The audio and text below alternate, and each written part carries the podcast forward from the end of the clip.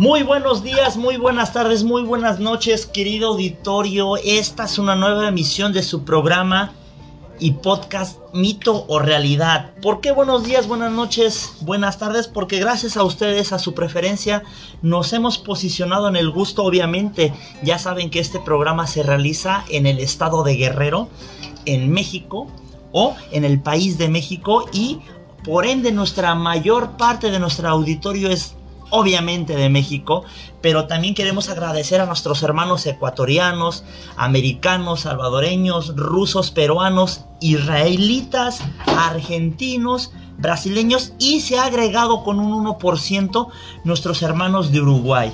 El día de hoy tenemos un temazo y ya saben que en su programa Mito Realidad invitamos a puro rockstar de varios temas. El día de hoy es un tema de la pedagogía, de la educación, que mucho tiene que ver con esta época de la pandemia o pospandemia. Ya no sabemos si es Omicron, Megatron y todos los transformes. No sabemos, querido auditorio, pero bueno, estamos aquí en su programa Mito o Realidad. El día de hoy nos acompaña la licenciada en Pedagogía Diana Briceño González. Ella es egresada de la Universidad Latina SC, Campus Cuernavaca. Ella cuenta con 15 años de experiencia en el, año en, el, en el área de la pedagogía. Ha sido docente a nivel primaria, secundaria, preparatoria y universidad. También es profesora investigadora y además ha ocupado puestos de directora y asesora en las licenciaturas de Pedagogía y Educación Preescolar. También la licenciada Briceño es sinodal en exámenes profesionales de la licenciatura de, en Pedagogía del Centro Universitario de Iguala y cuenta también con una maestría en educación neuro, en neurocognición y aprendizaje por el Instituto de Enlaces Educativos.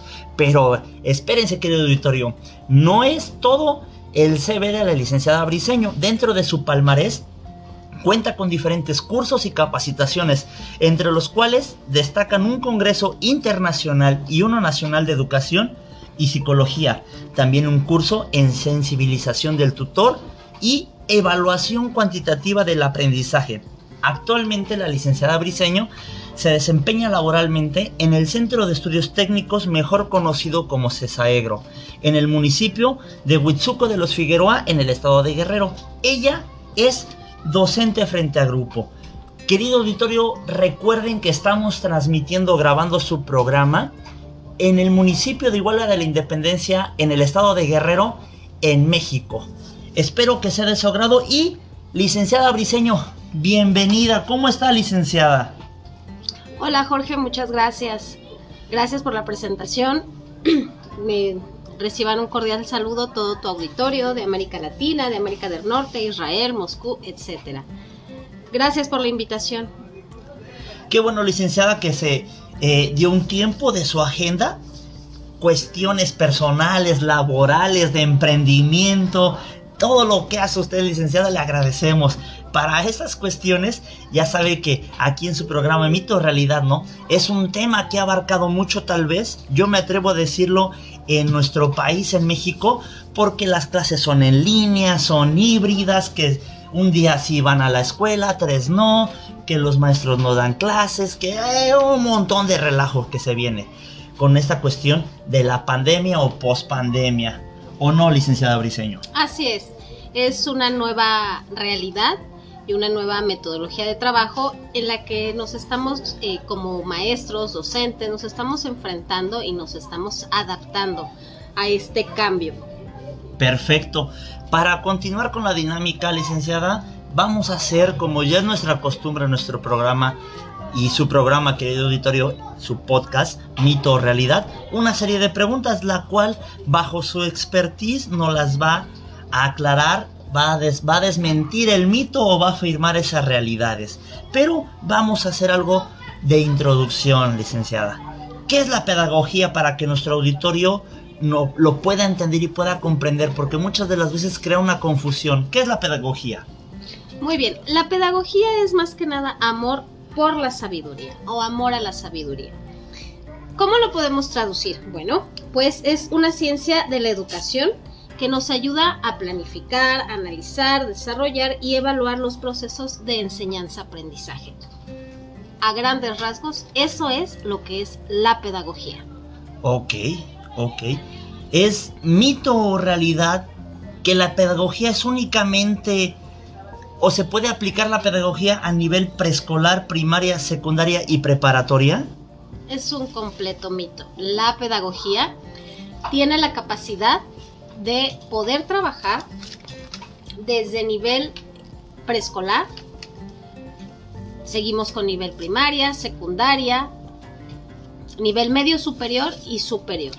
Incluso no solo en el área de la educación, sino también podemos eh, trabajar en empresas en el área de recursos humanos, en editoriales, dando conferencias, elaboraciones de material didáctico, elaboraciones de planes y proyectos de estudio, elaboración de planes eh, para alguna escuela, etcétera, etcétera. El campo de trabajo para un pedagogo es muy, muy amplio. A diferencia de un maestro, por ejemplo, egresado de una escuela normal, que él está específicamente trabajando para un nivel, es decir, un egresado en licenciatura en preescolar, su nivel solamente es en preescolar, o a un egresado eh, que está nada más para trabajar en licenciatura o egresado como licenciado en matemáticas para educación de la enseñanza en secundaria, solamente es así. En cambio, el pedagogo puede trabajar en cualquier nivel educativo. Perfecto, perfecto. Eh, licenciada Briceño, ya sabe que aquí los problemas técnicos y, las cuestiones que nos ocupan en la cabina de su programa Mito Realidad, ya saben, ruidos ambiente, que la calle, que el niño, que el perro, que el teléfono, pero bueno, eso no es impedimento para poder nosotros seguir en nuestro programa del día de hoy. Qué bueno que tocó ese pequeño tema, eh, licenciada Briceño, porque tengo una siguiente pregunta que ha generado mucha cuestión o mucha duda. ¿Qué diferencia existe entre un docente, un maestro y un pedagogo? Porque muchos muchas veces creemos que es lo mismo. No, no es lo mismo. Un docente es, es aquella persona que se dedica a la docencia, no importa el nivel educativo en el que se encuentre. Ahora, un maestro es aquel que ha obtenido un grado de estudios a nivel maestría.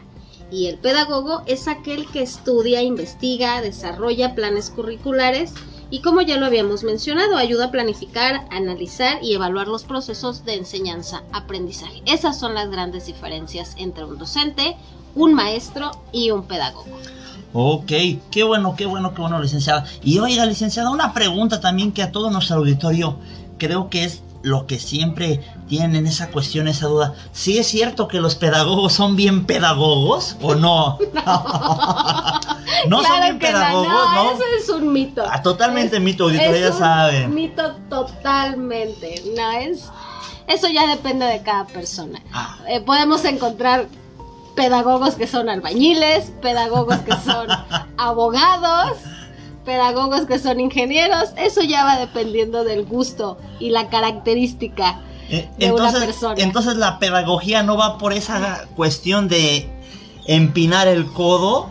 No, no, no. Ah, qué bueno, qué bueno, qué bueno, no, y si no, imagínate. Oh, hartos pedagogos dijeran aquí en mi pueblo, ¿no? Exactamente.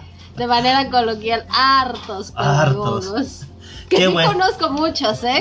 hartos, ¿eh? Hartos, hartos, hartos. Que no tienen un estudio a nivel licenciatura, pero son bien pedagogos. Son re buenos para la pedagogía en ese aspecto. Son colegas. qué bueno, qué bueno. Qué bueno, licenciada. Entonces, ¿no es necesario o es mito o realidad que para estar frente a un grupo o impartir clases se tiene que ser licenciado en pedagogía? Es un mito completamente.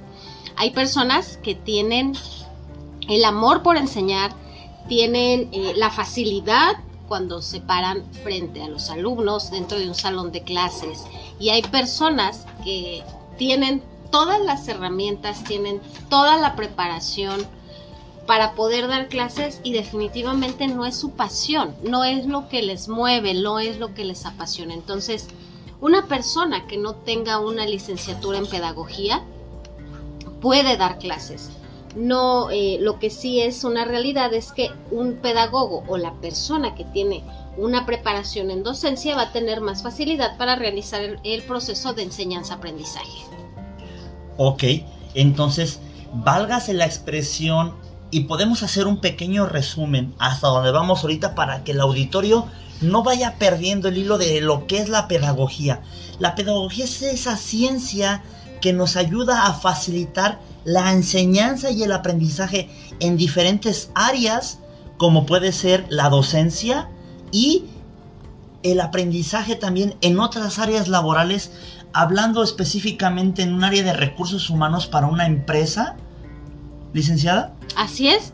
Efectivamente, eh, no solo tenemos la capacidad para poder trabajar dentro de una escuela. Cuando hablamos del proceso de enseñanza-aprendizaje, es, es bien, a veces es muy confuso porque creen que nada más este proceso se realiza dentro de un salón de clases o en una escuela y la realidad es otra. También eh, yo te acabo de mencionar que el pedagogo no solo puede trabajar en las escuelas de cualquier nivel educativo, también puede estar dentro de una, por ejemplo, un editorial que se dedica a la elaboración de material didáctico, libros de texto, en, la, en el diseño, puede estar dentro del diseño, en la elección o selección de los temas, dentro de la empresa en el área de recursos humanos, en la selección y capacitación de personal. Esas son las áreas en las que un pedagogo puede trabajar. Entonces, no se resume nada más su campo laboral a la docencia. Perfecto querido auditorio, que tienen pequeñas dudas, eh, porque hay que aclarar que nuestro auditorio es muy variado, ¿no? Nos escuchan gente que va desde los 60 años y más hasta los de los 17 en adelante, ¿no? Gente que todavía no tiene esa convicción de qué vamos a estudiar, qué es lo que puedo hacer. Híjole, si estudio pedagogía, únicamente me voy a dedicar a ser maestro o docente de una escuela. No creo auditorio, ya lo, ya debajo del expertise y la, y ahora sí que todo ese conocimiento y aprendizaje y experiencia de nuestro rockstar en la pedagogía, ya sabemos que podemos interactuar en otras áreas para trabajar. Sale y vale, para que no creamos que el ser pedagogo es nada más impartir clases. Ya sabemos que podemos interactuar en otras áreas o campos laborales. Incluso, eh, perdón que te... Sí, adelante, adelante, este es su espacio, siéntase con, con confianza. Muchas adelante. Incluso en una escuela, si tu pasión no es la enseñanza, estar frente a grupo, puedes también estar trabajando en el área administrativa. Como tú bien lo dijiste en mi presentación, yo he estado trabajando en el área administrativa como directora técnica, eh, en todo lo que incluye la administración de una escuela, tanto en la elaboración de horarios, asignación de materias para los maestros que trabajan con los alumnos, cursos, talleres, en fin, si tu pasión o tu gusto no es la docencia, no quieres estar frente a grupo, eh, frente a grupo en una escuela, puedes trabajar en el área administrativa. ¿Qué es más difícil, licenciada Briseño, dentro de su expertise? ¿Estar frente a grupo o estar en el área administrativa? ¿Qué es más complicado? Dígame aquí. ¿Qué es más difícil? ¿Ser, estar frente a grupo o ser administrativo y ser responsable de una licenciatura o de una carrera en una universidad, valga esa expresión, o a nivel primaria, secundaria o preescolar? Mira, las dos opciones que me das, las dos opciones tienen sus pros y sus contras. Es una responsabilidad muy grande tener a tu cargo no solo alumnos, si estamos hablando en el área administrativa, en una dirección. Es, es mucha responsabilidad. ¿Por qué? Porque tienes a cargo todos los maestros que trabajan con, contigo, que son parte de tu equipo de trabajo y aparte tienes que dar solución a toda la problemática, a todas las problemáticas que se vayan dando día con día, ya sea con los maestros y los alumnos, los maestros, eh, algún problema entre maestros o algún problema entre alumnos. Incluso llega, llega a haber ocasiones en que los papás están inconformes con el trabajo de un maestro o su hijo tiene algún problema o están inconformes simplemente con la calificación que se le asignó a su alumno al final del semestre o al final del ciclo escolar. Y todas estas situaciones las tienes, eh, tienes que saber sobrellevarlas. Entonces es una responsabilidad muy grande. También se recibes muchos, muchos, muchas satisfacciones estando como director técnico, todos los, o como, o al frente de una dirección, todos los logros que, se, que se puedan obtener, pues son parte del trabajo en equipo, no solo del director, sino de sus maestros, de sus alumnos, de sus asesores, etcétera, etcétera. Y ahora si vamos al área de la docencia, estar frente a grupo, también es una satisfacción y una responsabilidad muy grande. Eh, por ejemplo, yo que he trabajado en, primer, eh, en primaria en el primer año, es una satisfacción muy grande recibir a los chiquititos eh, sin saber leer, algunos sin conocer las letras, otros sin conocer los colores. Y al final del ciclo escolar, que ellos se vayan aprendiendo a leer, a escribir su nombre, a sumar, bueno, eh, como, como maestra y como persona es una satisfacción muy grande. Y la responsabilidad, bueno, tiene la responsabilidad de enseñar, ¿sí? Eres, eres quien los recibe y quien les va a dar la, pauta para que ellos continúen formándose como estudiantes. Entonces, es una situación o bueno, una pregunta muy difícil de contestar. Eh, a mí en lo personal, yo disfruto trabajar en un área administrativa y disfruto de la misma manera estar frente a grupo. No habría una preferencia por estar frente a grupo o ser administrativo, pero la siguiente pregunta va encaminada tanto como para el área eh, de estar, o específicamente estar en, frente a grupo, y también estar atrás de un escritorio, si lo podemos llamar así, como administrativa o como responsable de la licenciatura. ¿Es mito o realidad que con los avances tecnológicos y con esta nueva normalidad en pandemia o pospandemia, la pedagogía va a dejar de existir? No, es un mito, es un mito completamente, porque si resumimos lo que es la pedagogía, eh, la, la pedagogía es el arte de enseñar. Entonces, aunque se estén implementando nuevas tecnologías de información y comunicación, no quiere decir que la pedagogía va a dejar de existir. ¿Por qué? Bueno, solamente que haya inteligencia artificial que sustituya a los maestros o a los docentes. Ahí sí pudiéramos decir que la pedagogía pudiera dejar de existir, pero en realidad no es así, porque si lo vemos de esa manera, eh, un robot tendría que tener una programación con una base pedagógica. Ok, tocando el tema de la inteligencia artificial y los robots, ¿cuáles son las nuevas estrategias con la que la pedagogía o en la pedagogía ha utilizado para poder impartir las clases en esta nueva normalidad. Para nuestro querido auditorio que no es de México, y como ya lo mencionamos antes, este tema de la nueva normalidad se ha hecho muy común en nuestro país porque eh, se ha tomado con la cuestión de la pandemia, ¿no? Es que vamos a vivir con una nueva normalidad. En esta nueva normalidad nos referimos en el ámbito educativo a las clases en línea, que anteriormente eran muy pocos los, eh, las escuelas, los institutos eh, de educación que impartían clases en línea y este, o clases híbridas, ¿no? Mitad en línea, mitad presencial o un grupo, válgase la expresión para poder poner un ejemplo, un saludo a todo el auditorio CUE, donde estudiamos la maestría de comercio internacional comercio exterior, mejor dicho, y aduanas, que impartían la clase 50 eh, y 50. Había personas en el aula, pero también el maestro y el instituto las impartía en línea al mismo tiempo. Entonces, compañeros que estaban en la Ciudad de México podían acudir a las clases de manera presencial, pero compañeros que estábamos o que éramos del interior de la República, válgase la expresión Guerrero, Morelos, Veracruz, Chiapas, tomábamos la misma clase en tiempo real, pero en línea. ¿Cuáles son esos avances o estrategias, licenciada? Hablando del tema o haciendo la referencia que usted tocó de la inteligencia artificial y de los robots. Ok. es importante mencionar que no son nuevas, ¿sí? Que no aparecieron ahorita a raíz de la pandemia. Todas estas nuevas tecnologías eh, ya existían, esa es una realidad, ya existían, se utilizaban muy poco o casi de manera nula en algunas partes, o yo, eh, pues sin temor a equivocarme, en países subdesarrollados, esta práctica de las clases en línea era un tanto nula, pero en países altamente desarrollados ya tenían este, este tipo de clases.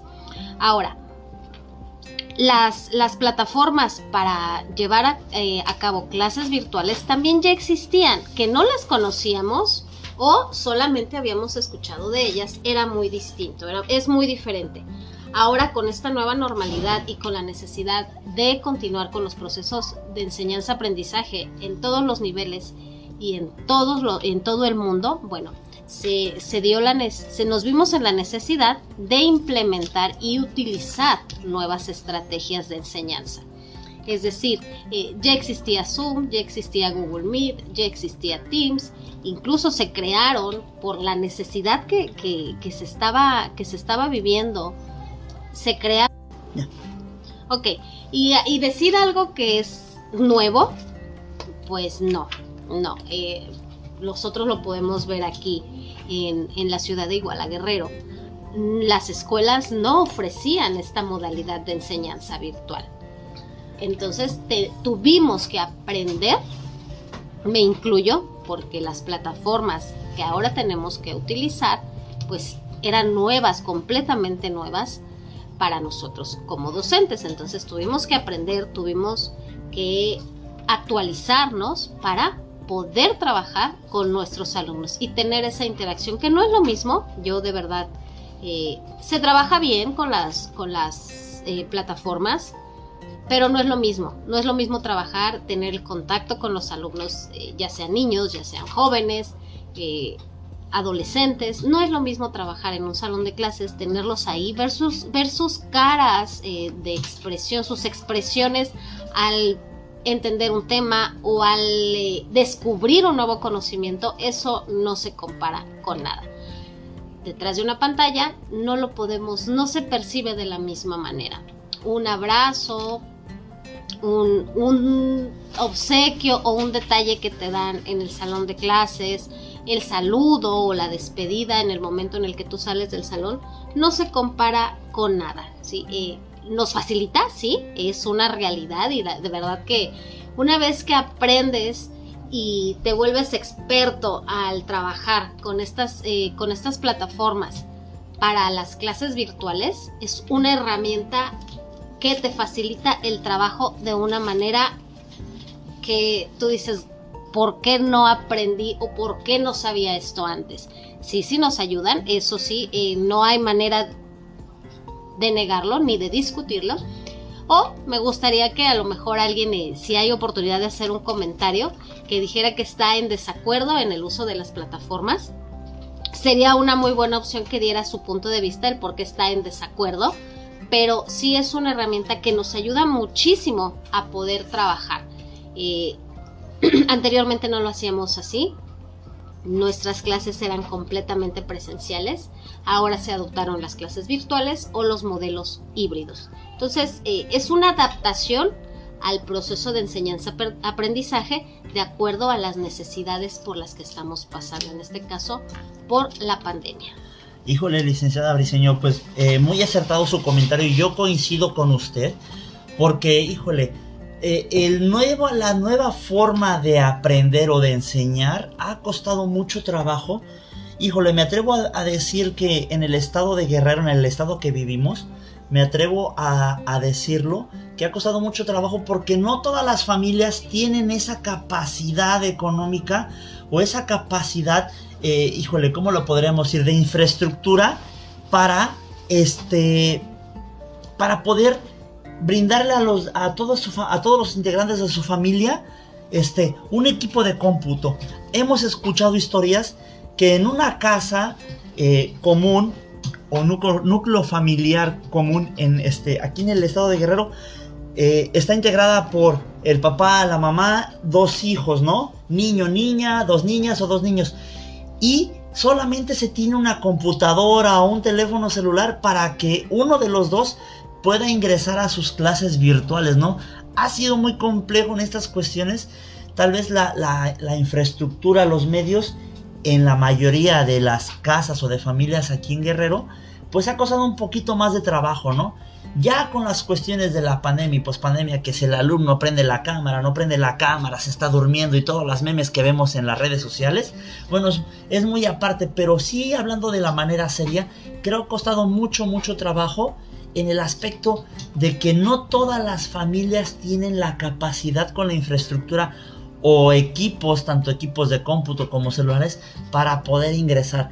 Tal vez tienen dos celulares, pero en la casa no hay internet. O nuestro internet es deficiente, o el dinero no alcanza también. Pero bueno, eso sí, eso sí es una, una realidad que ha costado mucho cuestión actualizarnos en cuestiones que nosotros no aplicábamos, que sí existían y estaban aplicando en otra parte del mundo pero que nosotros por X o Y razón no lo habíamos explotado al 100%.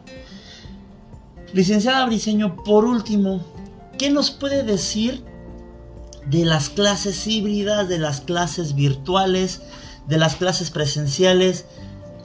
Ya sabemos o nos explicó que es muy difícil o muy diferente, pero usted, ¿cuál sería la forma en cuál cree que es adecuada para impartir la pedagogía o los conocimientos o el método de enseñanza-aprendizaje, que hoy lo, hoy, lo, hoy lo captamos bien, que de eso se trata la pedagogía, ¿no? Es el arte de enseñar y practicar. Enseñanza-aprendizaje. ¿Sale y vale? Exactamente, así es. La pedagogía es el arte de enseñar. Utilizando todas las herramientas que tengas a la mano. Ahora, ¿qué podré, yo de manera personal, qué te podría decir? Eh, si a mí me preguntas, yo al 100% prefiero clases presenciales. Por todas las, las, las opciones, bueno, todo, todo lo que te, te, te acabo de enumerar anteriormente desde entrar al salón de clases, un saludo, la despedida, las preguntas que levantan la mano, que a lo mejor los alumnos empiezan ellos mismos a, a, interactuar. ¿sí? ahorita pues obviamente tenemos que eh, tener los protocolos de sanidad que la Secretaría de Salud recomienda para evitar más contagios.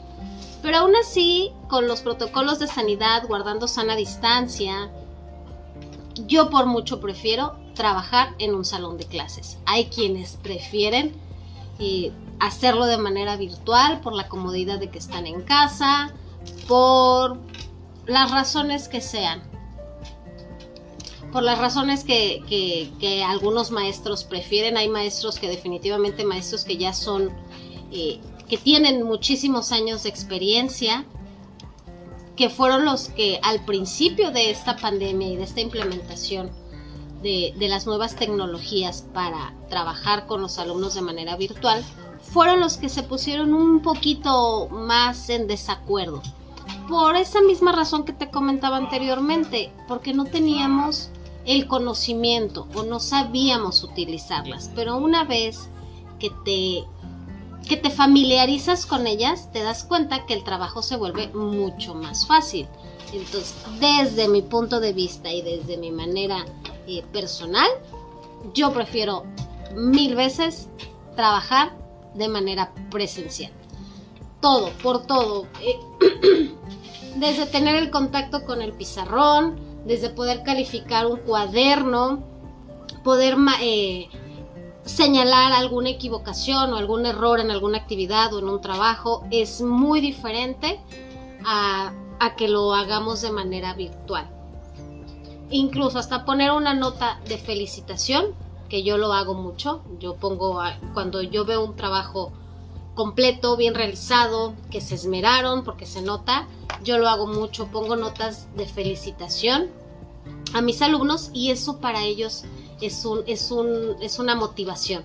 a seguirse esforzando y a seguir haciendo las cosas todavía mejor. Entonces, por muchas más razones, yo prefiero las clases presenciales. Poder ver a mis alumnos, poder tenerlos en el salón de clases, poder recibir un saludo, etcétera, etcétera, etcétera.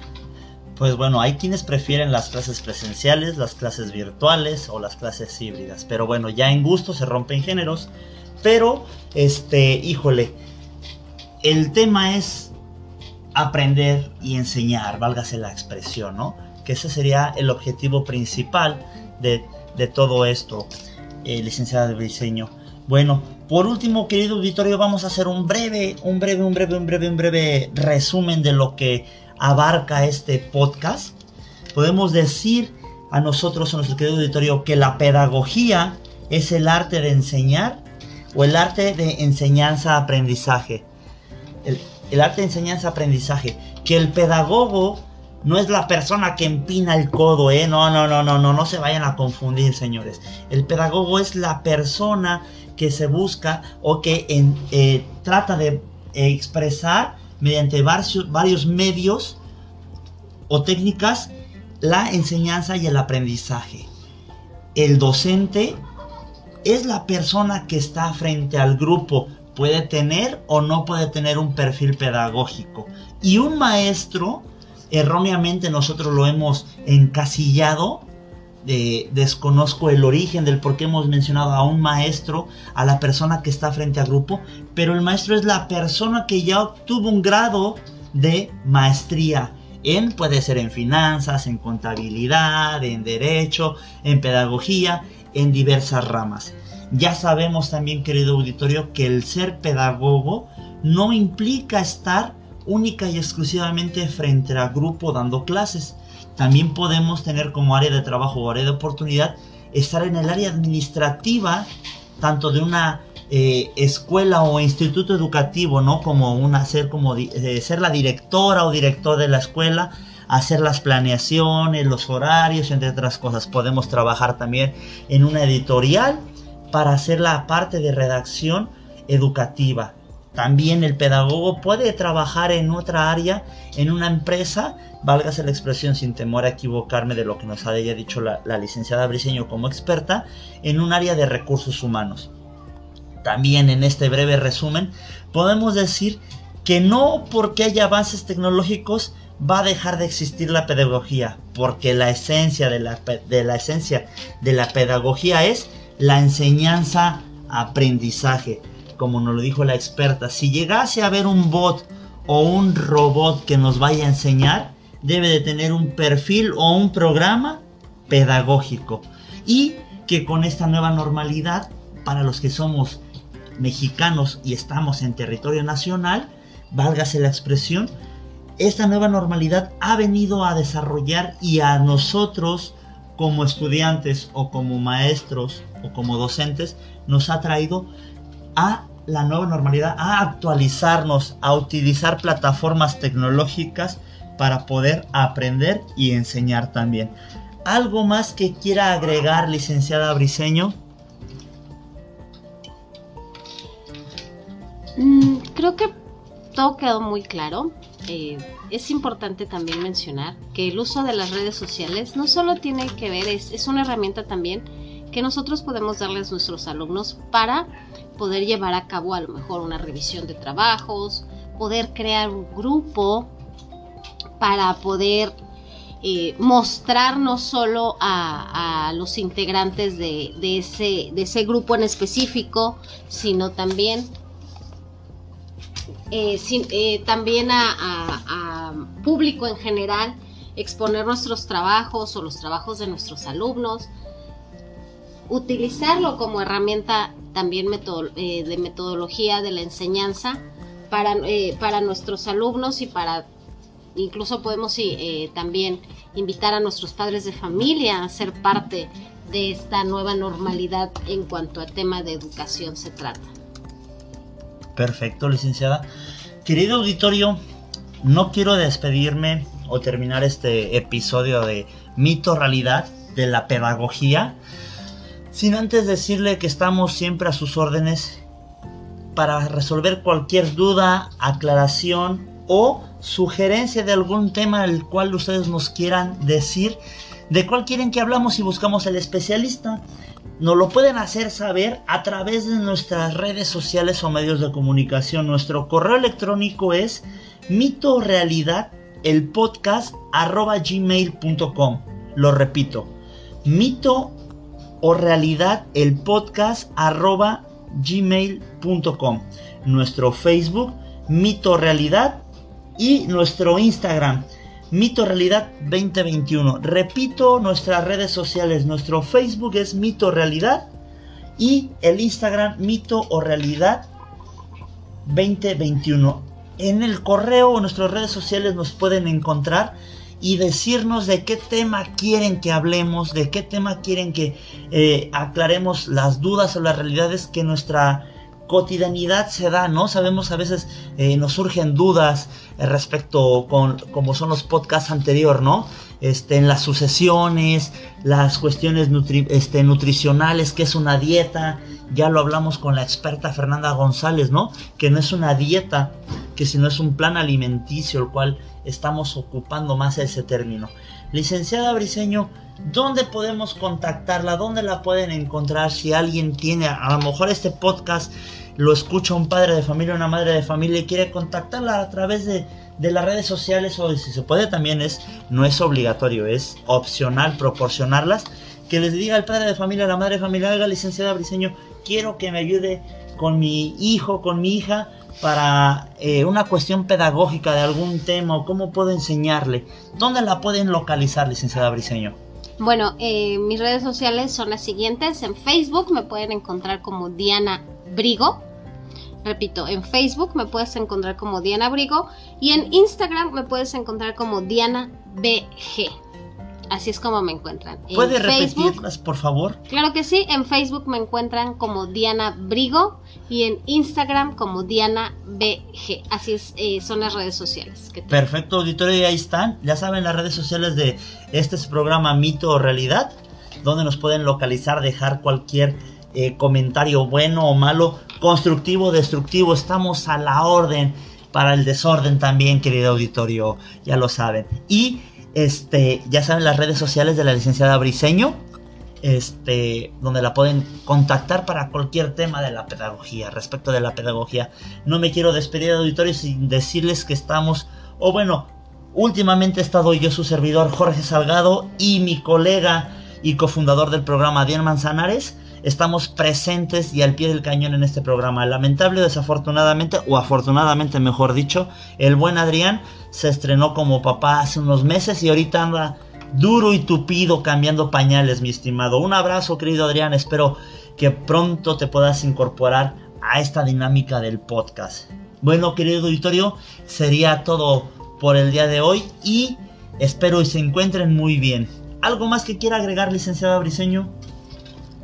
Agradecerte, agradecerte de manera... No, gracias a usted, gracias a usted. De manera muy, muy personal. El espacio que me has brindado dentro de tu, dentro de tu podcast. También a tu compañero Adrián, que tengo la, la, la, la fortuna de conocerlo. Y bueno, por este medio también, que reciba una felicitación por estrenarse como papá. Y que debe, debe los puros, ¿no? Ah, fue niño. Niño, sí. Ah, perfecto. sí, uh, Ya sabes, mi buen Adrián, para los que somos mexicanos, le vamos a decir a Adrián nada más que no se manche y que no sea un puro de Campeche. no, no, no. Un puro cubano lo aceptamos Un puro cubano. perfectamente bien. No vamos a decir marcas porque no son menciones pagadas, licenciada.